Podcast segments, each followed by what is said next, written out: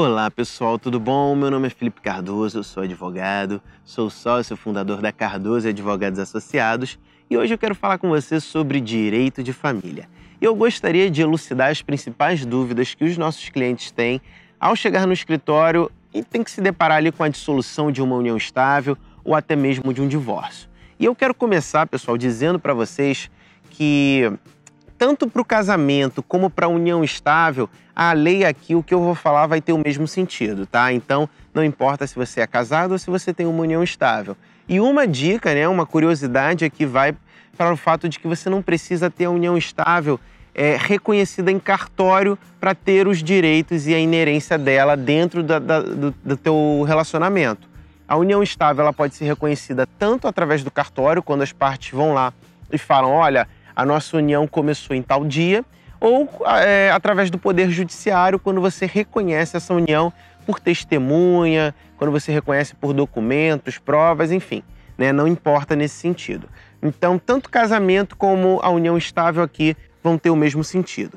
Então, é necessário também a gente falar que basicamente nós temos dois regimes de comunhão de bens, né? Temos outros também, mas hoje nós vamos se ater somente a esses dois, que é o da comunhão universal e o da comunhão parcial. E eu já começo dizendo aqui para vocês que a comunhão parcial é o regime padronizado hoje dentro da, da nossa legislação. Né? Então, se você deixa de reconhecer um regime no casamento ou na união estável, principalmente quando você não faz a união estável em cartório, né, ela é reconhecida através do Poder Judiciário, é, a gente tem que o regime vai ser o da comunhão parcial de bens, é o regime padrão, tá?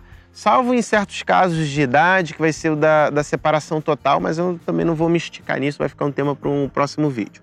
Só que a lei fala, dentro do regime da comunhão parcial de bens, que serão divididos todos aqueles bens que forem adquiridos na constância dessa união, só que ela exclui alguns. Vamos ver quais são? Bom, a gente tem lá os bens que cada cônjuge possuir ao casar. Então, tudo que você tiver antes do, desse casamento ou do reconhecimento dessa união estável não entra na divisão tá, pessoal? E aqueles que sobrevierem na constância do casamento, aqui a lei fala de casamento, mas é também união estável, por doação ou sucessão. Então, o que você receber através de herança ou de doação também não entra no regime da comunhão de bens. E os subrogados em seu lugar. Ou seja, se você tem um bem que você comprou é, com seu dinheiro e você vendeu esse bem que você trocou para comprar um outro, também não entra na divisão. Esse bem é subrogado e ele veio, esse bem que você adquiriu, ele veio em decorrência de um dinheiro que você tinha antes da união. Isso funciona muito quando a parte às vezes já tem um carro, encontra um, forma ali uma união, um exemplo, e vende esse carro para comprar outro. Né? Então, a partir do momento que tem essa subrogação do bem, essa troca do bem por um outro, né? Esse novo ele não entra. Embora o bem tenha sido adquirido na constância da união, o dinheiro, né, o, o poder é, aquisitivo que foi utilizado na aquisição desse bem já era do patrimônio dessa parte lá de trás.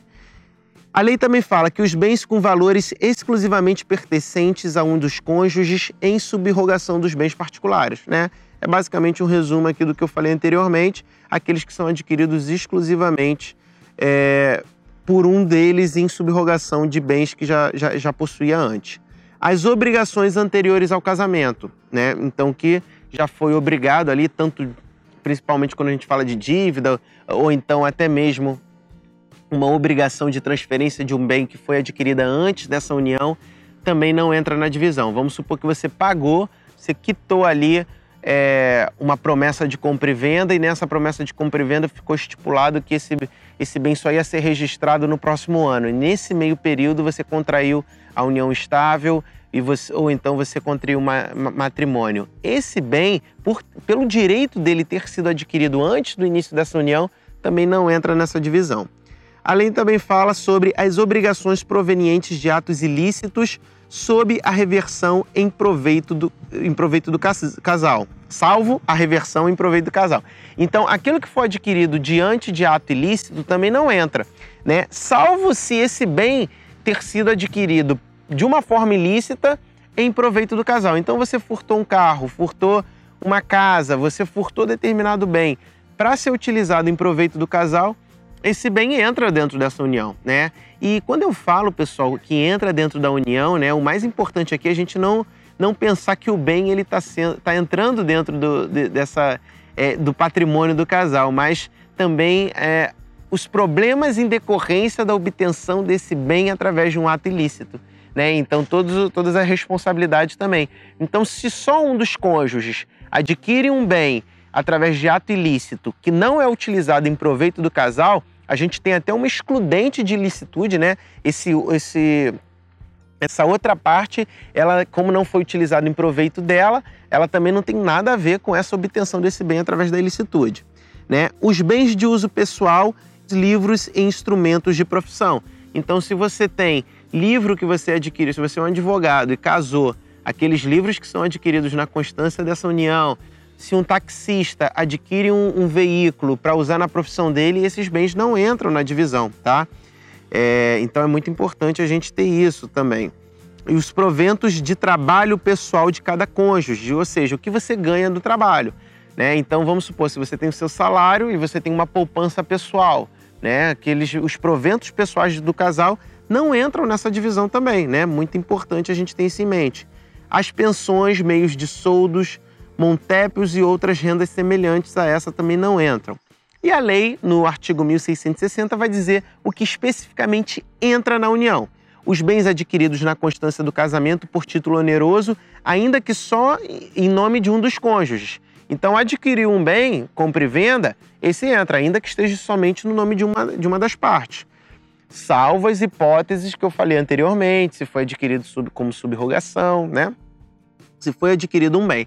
Agora vamos supor, a lei aqui deixa claro que se o, patri... o, o, dinheiro do salário da pessoa é dela, mas se ela vai juntando e adquire um bem com o dinheiro desse salário, aí já não passa a ser só dela, né? Passa a ser ao patrimônio do casal. Muito importante deixar isso claro.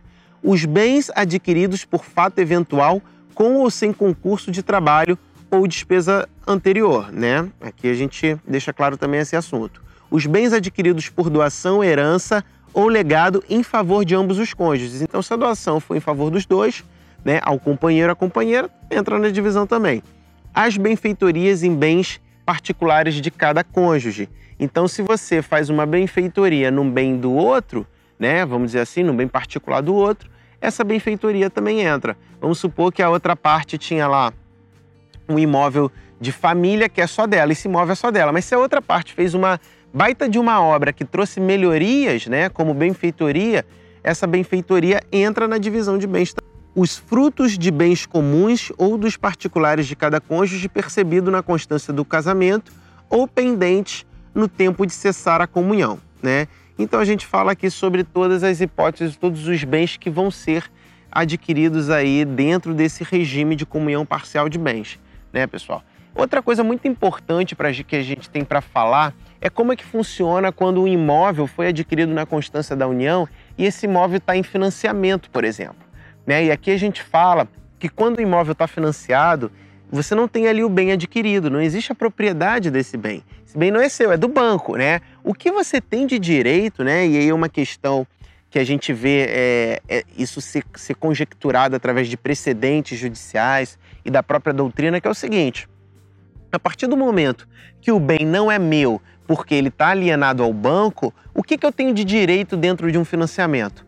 Aquilo que eu já abati né, dentro do, do, do, do financiamento que eu fiz. Aquilo que foi pago, né, que, foi, que teve de amortização do financiamento, aquilo se torna patrimônio. Né? Inclusive, quando a gente tem um distrato de um bem né, financiado, quando a gente tem um distrato de um imóvel, quando tem esse distrato, o que a gente abate, o que a gente tem direito ali de devolução é aquilo que já foi abatido. Né? Não é nem o, o que o valor do bem, né, por exemplo. Então vamos supor, eu tenho um financiamento de um bem que foi financiado para o pagamento em 10 anos.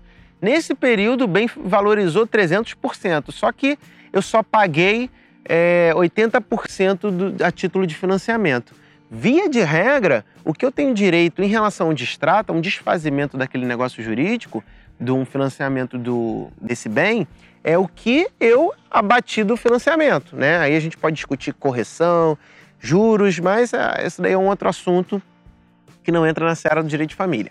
Então, quando a gente tem um bem financiado, o que a gente tem de patrimônio é o que foi amortecido dentro do, desse financiamento. Então, se as partes chegam ali e se divorciam, a gente vai ver o que efetivamente foi amortecido dentro do período dessa união. E isso vira o patrimônio das partes. Inclusive, se a gente oportuniza a outra parte comprar a parte de, de quem não vai ficar com o financiamento, a gente faz não com base no valor do imóvel. Lembrando que o imóvel não é do casal. O que é de patrimônio é aquilo que foi amortecido. Então, se você tem um imóvel de 100 mil reais, foi amortecido 10 mil reais do, do financiamento, o que você tem de patrimônio é 10 mil reais. E é isso que tem que ser dividido. Né? Então, se você tem uma parte que não quer continuar com financiamento, ela tem direito a receber 5 mil reais da parte que vai continuar com financiamento. Bom, pessoal, espero ter esclarecido essas principais dúvidas que surgem né, nesse regime que é o mais popular que nós temos dentro do nosso ordenamento jurídico, que é o da comunhão parcial de bens. Se inscrevam nos nossos, nos nossos canais, sigam a gente nas redes sociais e fique aqui até o próximo assunto. Vou me despedindo agora e até a próxima. Tchau, tchau.